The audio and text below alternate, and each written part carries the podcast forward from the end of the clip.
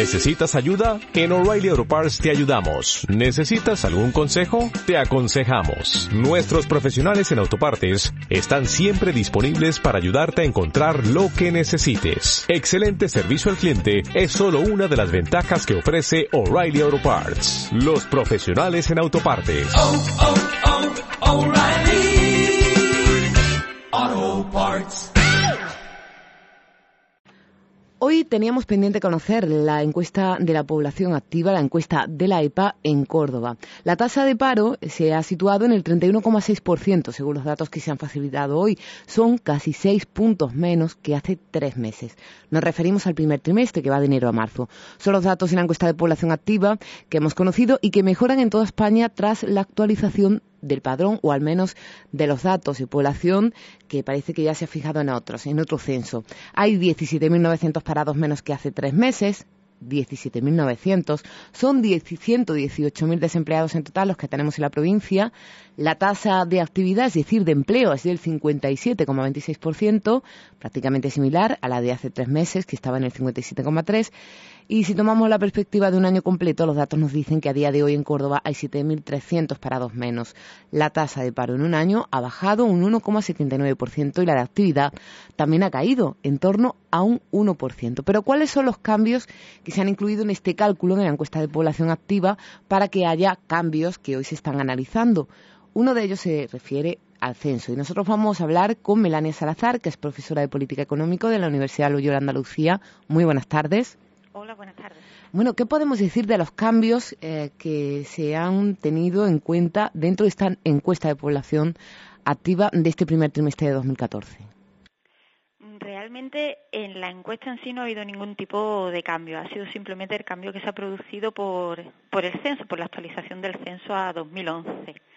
Intentaré explicarlo de forma sencilla, aunque la, bien, la, sí, sí. el personal del Instituto Nacional de Estadística hace muy buen trabajo con la EPA. Resulta que la EPA es una encuesta, es decir, se realiza esta encuesta obviamente a no, toda, a no toda la población española, no podríamos encuestar a 46 millones de personas, eso tendría un coste tremendo y muchísimo tiempo. Entonces se saca una muestra de la población española.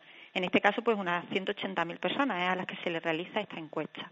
Así que no hablamos de esos datos de paro que salen mensualmente, que eso es números que están reflejados ¿no? en las oficinas de desempleo. No, no, la EPA es muestral. Eso significa eso es. que se realiza a partir de una muestra. No, son, no es como los datos que se registran en el Servicio Estatal de Empleo, que son personas que se inscriben, o sea, están inscritas en un registro. Esto no es un registro. Esto es todo, todo, todo a través de estadística. Entonces ellos lo que hacen es un muestreo, un muestreo y cogen ciento, unas 180.000 personas y dicen, pues bien, los datos que obtengamos de estas 180.000 personas los extrapolamos a toda la población española, pero obviamente para que esos datos puedan ser extrapolados, estas 180.000 personas tienen que ser representativas de toda la población española. Entonces, lo primero que hacen es distribuir estas, estas encuestas en todo el territorio nacional en función de la población, de las secciones censales que se llaman. Y a partir de ahí, pues a ti dicen, no sé, por ponerte un ejemplo, dicen, bueno, pues esta persona que tiene estos determinados datos en la encuesta, uh -huh. ¿a cuánta gente de la población española representa? Ajá. Y la representa en función de una serie de características como el sexo, la edad, la nacionalidad, el tipo de hogar. Y entonces ellos se van al censo y dicen, pues bien, por poner un ejemplo tonto, pues representa a 100 personas. Uh -huh. Pues se extrapolan los datos desde esta persona a 100 personas. Uh -huh. Ahora bien, ¿qué ocurre si se produce una actualización en el censo? Pues lo que ocurre es que cambia la estructura de la población, aumenta la población en una determinada zona, baja en otra, pues la población de determinadas edades también varía, es decir, se reestructura. Entonces ahora ellos lo que hacen es decir, pues las características de esta persona, según el censo del 2011, a cuántas personas representan. Y entonces de pronto miran el censo del 2011 y dicen, anda, ya no representa a 100 personas, pues representa a 110, uh -huh. porque la evolución en estos 10 años se ha producido una evolución de la población. Ajá. Y de ahí que cambien esas cifras. Claro, vemos cambios en los porcentajes. En este caso, ¿qué sería? ¿Más fidedigno? Porque, bueno, si tenemos en cuenta que es el censo de 2011, estaría más cercano, ¿no?, a, a la realidad que la anterior. Porque se habla de un aumento de personas en edad de trabajar en España y de una bajada importante de número de inmigrantes, de personas inmigrantes, por ejemplo, ¿no?, eh, dentro de los cambios de, de este censo. Sí, sí, no, no, ahora mismo sería mucho más fidedigno. Ahora mismo esos datos serían más fidedignos porque ya estarían corregidos, se puede decir, en función de los datos censales de 2011. Entonces, ahora mismo, obviamente, estamos en 2013, en 2012, la población que hay ahora mismo es mucho es mucho más parecida a la de 2011 que a la que había en 2000, 2001 o en 2005, que es cuando se produjo un pequeño cambio también corregido por este tipo de datos poblacionales. Ya en la EPA en el 2005 se produjo un pequeño, una pequeña modificación también y unos pequeños ajustes. Esta modificación sí que es más sustancial, ¿no? Entonces que la de 2005. Sí, sí, esta sí, porque esta ya, ya va sobre el censo. Como sabéis, el censo se hace cada 10 años, lo que ocurre con este el censo de 2011, pero hasta ahora no han estado disponibles todos los datos de ese censo. Claro, es algo muy laborioso que tarda en hacerse dos, tres años, etcétera. Entonces, bueno, ahora han estado disponibles esos datos, pues ahora es cuando los han podido corregir con la población que ahora mismo tiene España. Y aún así, si te fijas bien, es el censo de 2011, o sea que en realidad casi que ya iríamos atrasados dos años.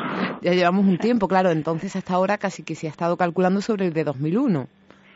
Sí, el 2001 con, la, sí, con las modificaciones introducidas en 2005.